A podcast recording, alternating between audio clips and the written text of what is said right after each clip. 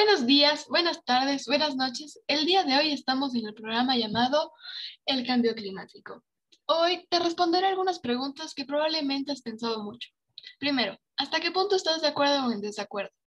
Estoy en desacuerdo completamente con el cambio climático, ya que día a día el planeta está sufriendo más con las consecuencias de los actos irresponsables de los seres humanos, ya que con su actuar hemos alterado el clima, provocando así grandes olas de calor que producen sequías así como también inundaciones y deshielos de los glaciares, que provocan grandes pérdidas y amenazan a nuestro planeta.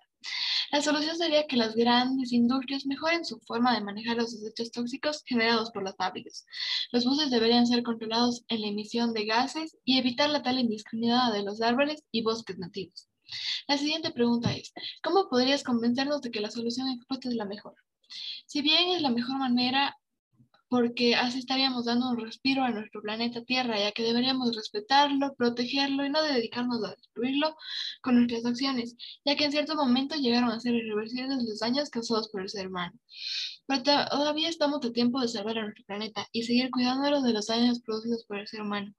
Finalmente, puedo decir que mi solución expuesta es la mejor, ya que así, como digo arriba, estaríamos dando un respiro a nuestro planeta.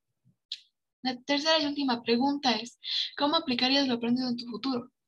Los conceptos aprendidos los aplicaría para poder hablar de estos temas con seguridad y saber de lo que estoy hablando.